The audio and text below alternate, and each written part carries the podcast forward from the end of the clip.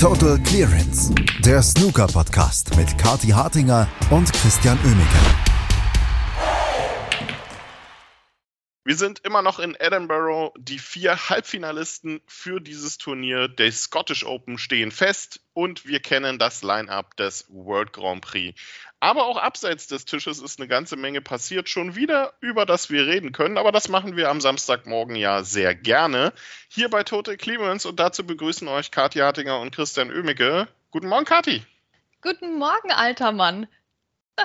Oh, wie gemein ist das? Aber ja, recht hast du. Ich musste das ja jetzt erstmal so negativ anfangen. Nein, nein, nein. Heute ist ein ganz besonderer Tag, liebe Freunde und Freundinnen von Total Clearance, denn heute ist der Geburtstag vom großen, großen Herz unseres Podcasts, vom Christian. Alles, alles Liebe zum Geburtstag, Christian.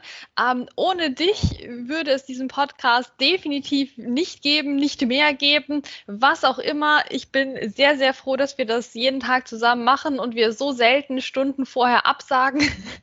ähm, und ich hoffe, dass es einfach so weitergeht und wünsche dir einen zauberhaften Tag. Oh, ganz vielen Dank. Ja, macht mir auch sehr viel Spaß. Ich bin auch froh, dass wir das noch machen. Ähm, und vor allem auch froh, dass du das so mitmachst, weil du auch eine ganze Menge zu tun hast jetzt so nebenbei. So als Doktor. Man hört ja, man hat da eine ganze Menge zu tun dann auch. Ja, aber das Gute ist ja, ich setze mich ja hier bloß 20, naja, bis 45 Minuten am Tag hin.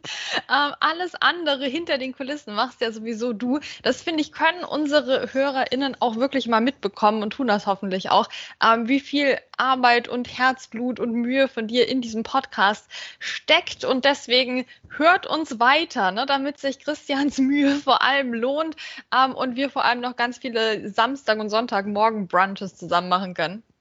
Das ist der wichtigste Teil überhaupt. Hört uns weiter zu, denn ohne euch würde es diesen Podcast auch nicht geben. Ohne Feedback, ohne, ähm, ohne Hörerzahlen und vor allem ohne, äh, ja, wirklich die Essenz, dass das, was wir hier machen, ähm, auch wirklich irgendwo ankommt und äh, euch Freude bereitet und euch mit Informationen füllt. Denn das ist äh, das, was wir äh, dann letztendlich auch erreichen wollen. Denn wir machen den Podcast ja nicht für uns, sondern für euch. Und naja. okay, ein bisschen auch für uns, aber ähm, nein. Äh, wir kommen einfach mal zum Snooker, oder Kati? Äh, wir müssen auf die Scottish Open schauen. Da waren gestern die Viertelfinals traditionell bei einem Turnier ja die beste Runde. Ähm, War es das gestern wirklich? Ich bin mir da nicht ganz so sicher.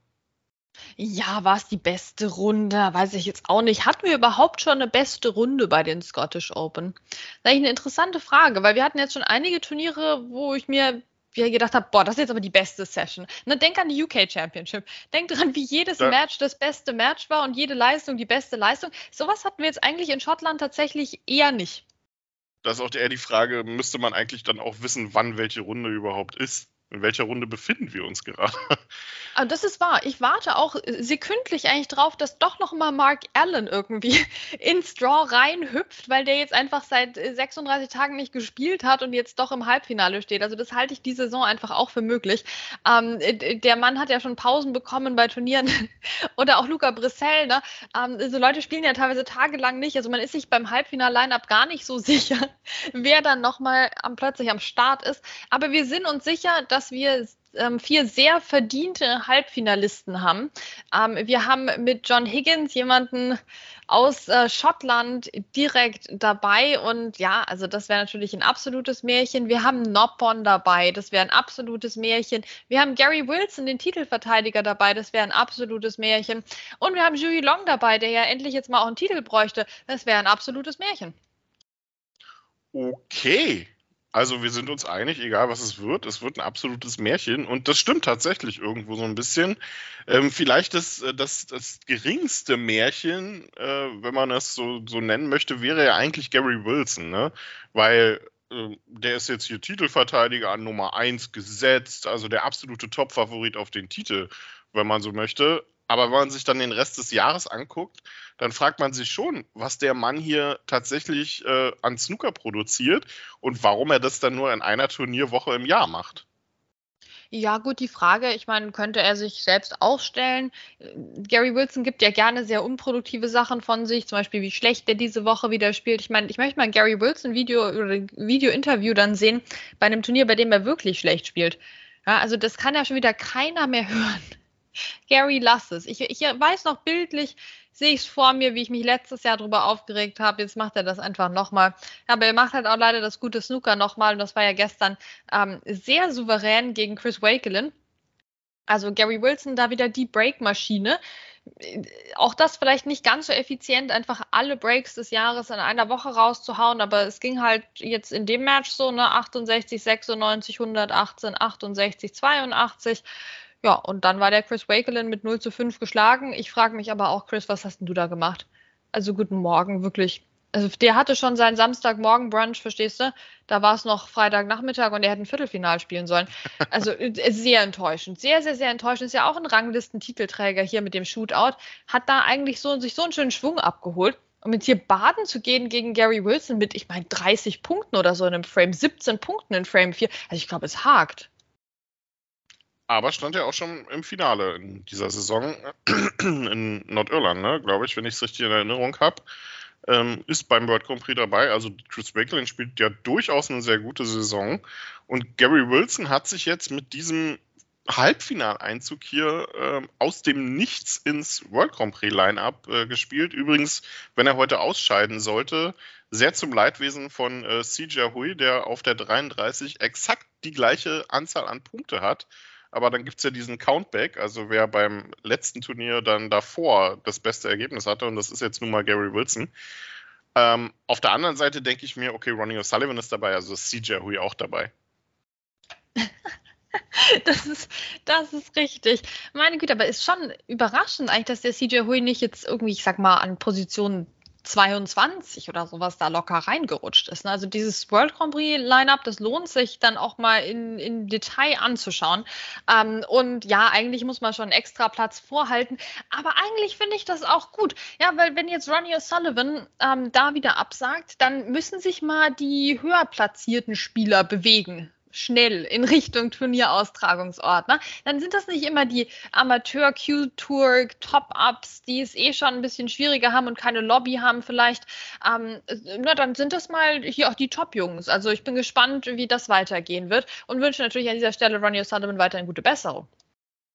Ja, aber wenn wir das Thema jetzt schon haben, dann können wir das eigentlich auch schnell mitnehmen, ne? weil ähm, gestern machte es so ein bisschen die Runde, dass äh, Ronnie O'Sullivan wohl schon am Sonntag abgesagt hatte für ähm, das Turnier in, in Schottland und äh, World Snooker Tour, aber erst am kommenden Montag dann äh, die Spieler informiert hat, die dann eventuell hätten nachrücken können, was dann natürlich sehr äh, ja in gewissem Sinne unmöglich ist, da dann so schnell noch nach Edinburgh zu fahren.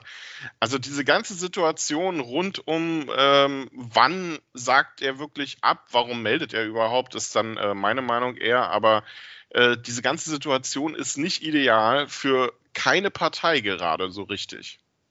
Ja, ich meine, wo sind wir denn im Snooker bitte hingekommen, Christian, dass wir jetzt schon die Minuten zählen, oder? Es geht mittlerweile mit der Stoppuhr um Sekunden. Hat der Ronnie O'Sullivan noch um 23.59 Uhr abgesagt oder kam die E-Mail aber erst um 0.01 Uhr ins Postfach von, von World Snooker Tour? Ja, also ganz ehrlich, das ist doch alles eine peinliche Veranstaltung, wirklich von allen Seiten. Ähm, ja. Ronnie O'Sullivan hat gesagt, er hat Sonntagabend abgesagt, ja, und hat sich damit die Absolution erteilt. Ähm, naja, also ganz ehrlich, er hat ja schon bei der UK Championship gesagt, dass er in Schottland nicht spielen wird. Hätte man vielleicht sich auch einen, weiß nicht, Freitagnachmittag gönnen können oder sowas. Ja, gleichzeitig natürlich Sonntag besser als Montag, ganz klar. Wir denken aber auch an, an, an ja, Nürnberg zurück, ne, damals. Also, es ist, ja, also es bleibt eine, eine schwierige Situation auf jeden Fall. Ähm, aber Sonntagabend besser als Montagvormittag, das ist völlig klar, können wir mitstoppen. Ähm, und natürlich arbeitet bei World Snooker Tour am Sonntagabend keiner mehr. Ich bitte dich, Christian. Da schreibt doch keiner mehr dem Alfie Davis oder dem, ähm, dem Stephen Hallworth noch eine E-Mail am Sonntagabend, damit die da durch die Nacht nach Edinburgh kommen können. Ich meine, wen, also, komm, wen interessiert es denn? Außerdem könnten das Leute mitbekommen. Ja? Im, Im Idealfall sind alle mit den Tagestickets schon Montag im Austragungsort, in der Venue und dann erst hört man, dass Ronnie O'Sullivan nicht spielen wird. Weil vielleicht hören die Leute das gar nicht. Ja, das hatten wir in, in Nürnberg ja auch. Da haben ja Leute teilweise ja. am Nachmittag noch nicht mitbekommen gehabt, dass Ronnie nicht spielt. Also es ist, es ist einfach praktisch. Ja, es ist äh, sehr komisch, es ist nicht ideal. Ähm, ich frage mich ja wirklich, ist Ronnie Sullivan so sprunghaft, dass er das wirklich erst kurz vorher entscheidet, ob er spielt oder nicht? Ähm, hier diese, in diesem Fall hat das ja in, in, äh, in York schon angeteasert, wo, womit ich eigentlich eher davon ausgehe, dass er nicht so sprunghaft ist und das schon vorher plant. Ähm, aber es, es macht alles aktuell wirklich keinen guten Eindruck und äh, hinterlässt halt überall dieses, äh, dieses berühmte Geschmäckle dann auch. Äh, klar will man warten, um zu gucken, dass man nicht zu früh die Topstars aus dem Turnier rausholt. Auf der anderen Seite, ehrlicherweise wäre es fairer, wenn man äh, das früh genug macht, äh, zum einen gegenüber den Fans und zum anderen dann auch gegenüber den Spielern, die möglicherweise nachrücken könnten. Also, ach, ich glaube, wir finden keine ideale Lösung, aber wir haben zumindest Stoff, über den wir reden können. Das ist richtig. Außerdem werden wir ja nicht dafür bezahlt, hier ideale Lösungen zu finden, im Gegensatz zu anderen Leuten, die sich ja auch mal gerne einen Bonus einstreichen. Ähm, in, in der Snookerbranche, ganz allgemein. Ja. Ähm, es bleibt schwierig. Es bleibt richtig schwierig. Sonntagabend, ich finde, man hätte da doch den Stephen Howard nochmal anrufen können. Ja, der hätte das bestimmt jetzt auch keinem verraten, uns vielleicht. Ja, aber ansonsten, der hätte der Stephen Howard hätte das doch keinem verraten, dass, dass er jetzt da gerade hier noch den letzten Zug nach Edinburgh nimmt oder so. Na, das hätte der, hätte der still und leise gemacht und dann am nächsten Morgen hätte man das notfalls auch noch allgemein breitreten können oder so. Und selbst wenn, ich meine, Donnerstag, also Sonntagabend um, um 10, na, da war jetzt nicht mal ein Finale bei einem anderen Turnier. Also ehrlicherweise muss ich doch mal auch gerne World Snooker Tour dran erinnern, dass ihr Job ist, also vorrangig ne, Snooker-Turniere im Profibereich auszurichten. Also Sportveranstaltungen durchzuführen. Ja, wir haben jetzt diese Viertelfinalansetzungen gehabt, über die wir uns unterhalten haben. Wir haben solche Geschichten, wo es dann ja nicht so wichtig ist, ob der Liam Graham vielleicht doch einen Walkover bekommt, ja, oder ob, ob der Stephen Howard jetzt die Chance bekommt, sich darüber reinzuholen. Das sind doch kleine Fische. Ja, Freunde, das ist eine Sportveranstaltung, ja. Also dann sollte das wirklich euer primäres Ziel sein, diese auch möglichst gut, möglichst fair ähm, über die Bühne zu bringen. Und da lassen sie ein gewisses Engagement vermissen in der letzten schon etwas längeren Zeit. Das ist sehr human ausgedrückt, lassen Engagement vermissen. Ähm, ja, äh, es ist schwierig, äh, wir werden es nicht lösen, wir werden es aber weiter beobachten und natürlich dann an entsprechender Stelle, an entsprechender Stelle diskutieren.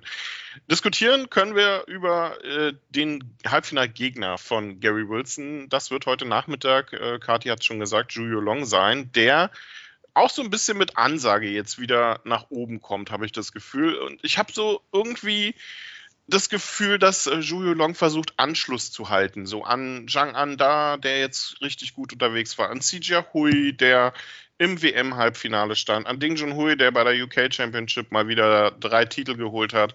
Ähm, und so langsam klappt das. Aber es fehlt immer noch bei ihm der endgültige Schritt. Ist es seine Woche? Nee. Also ich hoffe ja. Ich hoffe, das wäre ein absolutes Märchen. Und es war gestern ein super Sieg gegen den Stuart Bingham. Der hat eigentlich schon im ersten Frame das Match gewonnen, der Zhuge Long, weil der ging halt raus. Stuart Bingham hat einen Einsteiger gelocht, aber Zhuge Long hat dann aus seiner ersten vernünftigen Chance einen Century Break gemacht. 100 glatt. Und du gewinnst nicht gegen Stuart Bingham im ersten Frame. Ja, und du gewinnst den schon gar nicht mit einem Century Break. Das ist einfach gegen alle Regeln im Snooker. Und mit so einer Einstellung kommt man dann tatsächlich weit und gewinnt dann das Match gegen Stuart Bingham. Aber ich muss auch sagen, als der Stuart dann anfing, schon mit dem absoluten Rücken zur Wand, ne, ähm, dann noch seine Aufholjagd zu starten beim, beim Spielstand von 1 zu 4, ne, es geht ja bis 5 im Viertelfinale, ähm, dann hat man auch gesehen, wie der Long wieder komplett zerbröselt ist. Also erstmal Stuart Bingham mit der 142, sowas geht halt immer beim Stuart. Also das ist schon ein interessanter Typ auch. Ne? Da wird der Weltmeister mal auf einmal, ähm, dann spielt der immer wieder diese super hohen Breaks. Und dann sieht man auch wieder ein halbes Jahr nichts von ihm und denkt sich, ja, ah, gut, für, für die, für die Q-School wird es vielleicht gerade noch reichen. Also so ein seltsamer Snookerspieler, im besten Sinne, weil es ja sehr unterhaltsam, wenn er wieder rauskommt und dann plötzlich eine 139, eine 142 und 146 spielt. Also in dem Fall eine 142 und das leuchtete, leuchtete dann seine ähm, Aufholjagd ein. Er hat dann den Entscheidungsframe noch erzwingen können und dann gerade in diesen Frames 7 und 8 meine Güte, also da hat man in großen Neonbuchstaben auf dem Tisch geschrieben gesehen, warum Zhu Yilong noch eben nicht da ist in der absoluten chinesischen Weltspitze, warum der jetzt noch nicht die UK Championship gewonnen hat oder so. Ähm, und warum er es auch nicht geschafft hat, sofort nach der Sperre von Zhao Jintong und, und Yan Mingtao zur chinesischen Nummer 1 zu werden. Aber der hat da teilweise aus Nervengründen Sachen liegen lassen und rote direkt in den Taschen quasi liegen lassen, nur halt, also vor den Taschen, nicht drinnen eben. Es war ein Trauerspiel. Also da hast du dir wirklich gedacht, okay, jetzt, jetzt vermöbelt der Stuart Bingham den, weil da, du hast da alles gesehen, was, was Long fehlt in diesen Frames. Ähm, aber dann plötzlich kam der Entscheidungsframe und, und er spielt eine 70 und gewinnt das Ding. Und Stuart Bingham holt keinen Punkt im Entscheidungsframe. Das kam so aus dem Nichts. Also da fragt man sich natürlich schon, okay, wenn, wenn der Jury Long jetzt doch damit umgehen kann, mit solchen verkorksten Frames wie davor, ähm, dann ist es vielleicht doch seine Woche. Ne? Also sehr interessantes Match, sehr interessanter Auftritt von beiden. von beiden. Ja, dass Stuart Bingham ein seltsamer Snookerspieler ist, ist, äh, glaube ich, auch äh, so ein bisschen die, die ähm, das, das Offensichtlichste, was du hättest sagen können. Schon sehr interessant. Gary Wilson gegen Julie Long holt hochinteressantes Halbfinale und auch das andere Halbfinale wirklich sehr, sehr spannend. Noppern sein kam unter äh, unser ähm, Mr. Beständig gegen Lokalmatador John Higgins zur Primetime heute Abend 20 Uhr. Besser geht's fürs Publikum ja eigentlich gar nicht. Aber mir tun ein bisschen die die, die beiden Verlierer, in Anführungsstrichen, von gestern Abend leid. Sanderson Lamb zum einen, äh, weil er in seinem ersten Viertelfinale auf dem Nebentisch spielen musste und Tom Ford, weil er eigentlich das Match locker hätte gewinnen können. Ja, sagen wir noch können oder sagen wir schon müssen bei Tom Ford? Also das war ja. eine, eine schwierige Geschichte. So ein klassischer Tom Ford dann auch wieder kann man eigentlich auch sagen, wie bei Julie Long, da hat man wieder in dem Match auch einiges gesehen, ähm, warum jetzt Tom Ford noch nicht Weltmeister geworden ist oder sowas. Ähm, aber ja, zuerst fangen wir vielleicht an mit, mit Sanderson Lamb, der sein erstes Viertelfinale nicht gewonnen hat. Und ich sage es ja immer gerne, habe es auch gestern gesagt, du musst dein erstes Viertelfinale bei einem Profi-Weltranglistenturnier nicht gewinnen. Ja, das finde ich immer das absolut Grausame beim Snooker in, in diesen großen Turnieren entweder du gewinnst das Ding oder dein letztes Match hast du verloren. Also, ah, das, das ist schon hart. Das ist schon richtig hart. Ich weiß nicht, warum Leute sowas machen, ähm, aber ich finde es schön, dass sie es machen. Und ja, Sandy Lamb, eine super Veranstaltung von ihm und ein super Auftritt und für mich wirklich einer, also der Gewinner der Woche eigentlich. Wie gesagt, erstes Viertelfinale, dann gut mitgehalten gegen Nopper und Seinkam, zwei 70er Breaks gespielt. Ähm, und am Schluss hat es halt doch nicht ganz gereicht. Ja, war halt immer diesen Schritt kürzer dran als der Nopper und Seinkam, der halt doch irgendwie dann noch ein bisschen besser ins Breakbuilding reinkam. Hat ja auch eine 93, eine 94 und eine 100 gespielt, unter anderem. Ja, und dann hat es halt bei Sandy Lamb nicht, ja, einfach nicht, nicht ganz gereicht, aber trotzdem ein absoluter Sieger der Woche. Das ist er tatsächlich, hat sehr viel Spaß gemacht ähm, und äh, wird hoffentlich das Positive dann auch mitnehmen. Und vor allem hat er für ihn wichtig einen Riesenschritt in Richtung Top 64 gemacht, also in Richtung Tour, Klassenerhalt. Und das ist ähm, auch was, äh, was er sich vielleicht vor der Saison nicht unbedingt hätte träumen lassen. Das andere Match, ähm, John Higgins gegen Tom Ford, war eigentlich gekennzeichnet von mehreren Phasen. Es gab die Phase Frame 1 bis 3, in, der, in dem John Higgins alles kurz und klein gespielt hat und bei Tom Ford absolut nichts zusammenlief. Dann gab es diese eine Situation im vierten Frame, als John Higgins eine durchaus machbare Rote verschossen hat und danach komplett in sich zusammenfiel, warum auch immer. Ich meine, John Higgins mit äh, gefühlt 500 Jahren Erfahrung auf der Main Tour dürfte sowas doch eigentlich nicht aus der Kontrolle bringen. Tom Ford spielte dann auf einmal ja durchaus ziemlich gut, holte ein hohes Break nach dem anderen raus und dann ähm, beballerten sie sich beide im siebten Frame gegenseitig mit so haarsträubenden Fehlern, dass ich dachte, was ist denn jetzt hier los? Und ich fand es dann, muss ich sagen, sehr, sehr kollegial vom guten Tom Ford, dass er so schön versucht hat, den John Higgins wieder ins Match zu hieven. Und das ist ihm ja dann auch gelungen. Ja, weil am Schluss war es dann der John Higgins, der sich nicht nur den siebten Frame geholt hat, sondern auch den achten, wo er dann schon wieder aufgewärmt war ne, nach diesem Durchhänger und hat dann eine 71 gespielt und Tom Ford hat keinen Ball mehr gelocht im achten Frame. Ah, ja, wie gesagt, klassischer Tom Ford. Da spielst du drei hohe Breaks, spielst aber auch drei Frames, in denen du keinen Punkt holst, machst die drei Türen auf und hältst sie auf und rollst einen roten Teppich auf in Frame 7.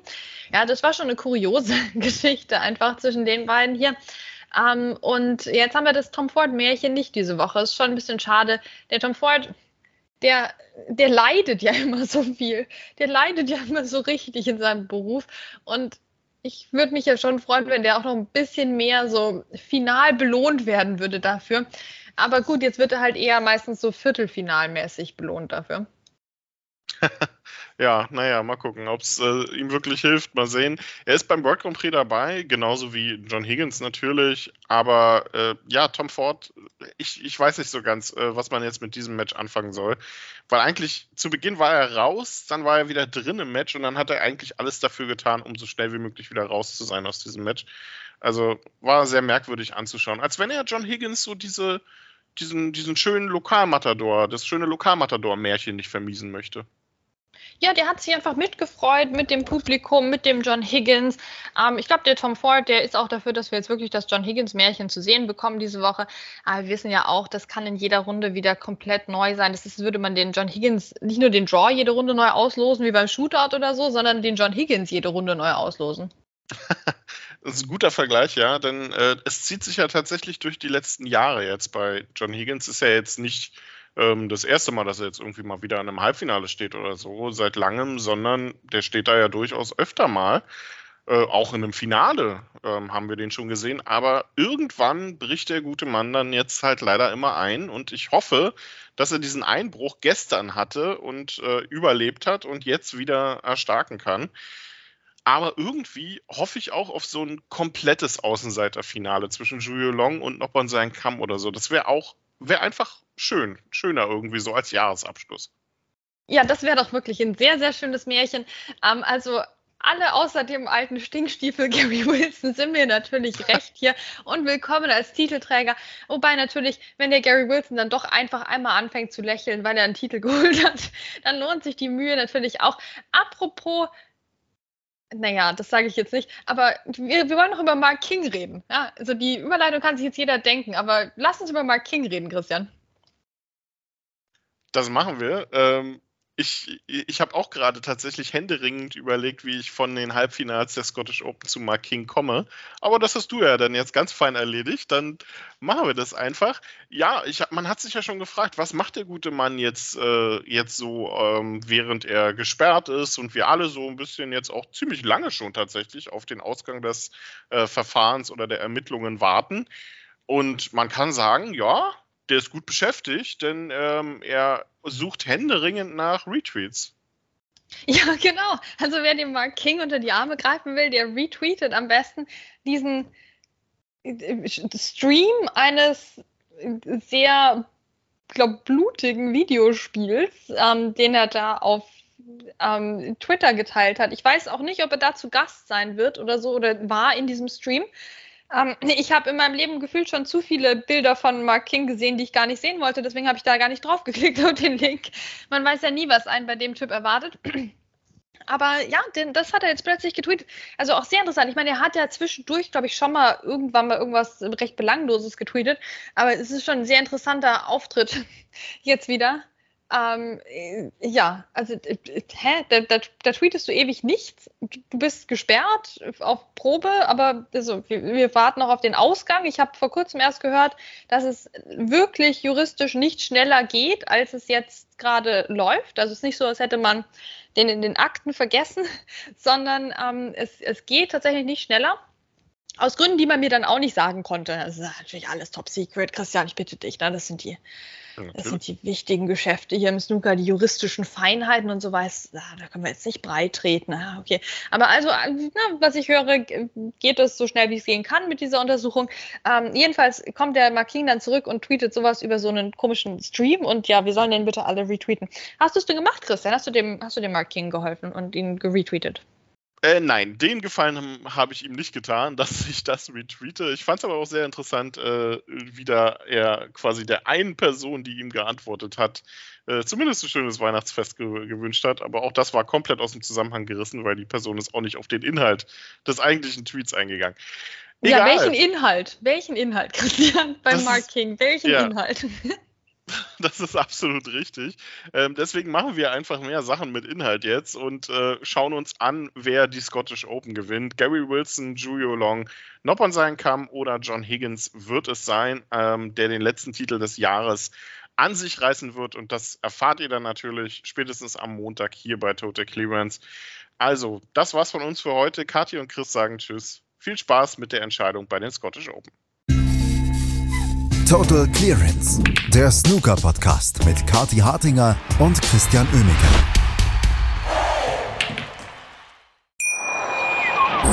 Schatz, ich bin neu verliebt. Was? Da drüben. Das ist er. Aber das ist ein Auto. Ja, eben. Mit ihm habe ich alles richtig gemacht. Wunschauto einfach kaufen, verkaufen oder leasen. Bei Autoscout24. Alles richtig gemacht. Wie baut man eine harmonische Beziehung zu seinem Hund auf? Puh, gar nicht so leicht. Und deshalb frage ich nach, wie es anderen Hundeeltern gelingt, beziehungsweise wie die daran arbeiten. Bei Iswas Dog reden wir dann drüber. Alle 14 Tage neu mit mir, Malte Asmus und unserer Expertin für eine harmonische Mensch-Hund-Beziehung, Melanie Lippisch. Iswas Dog? Mit Malte Asmus. Überall, wo es Podcasts gibt.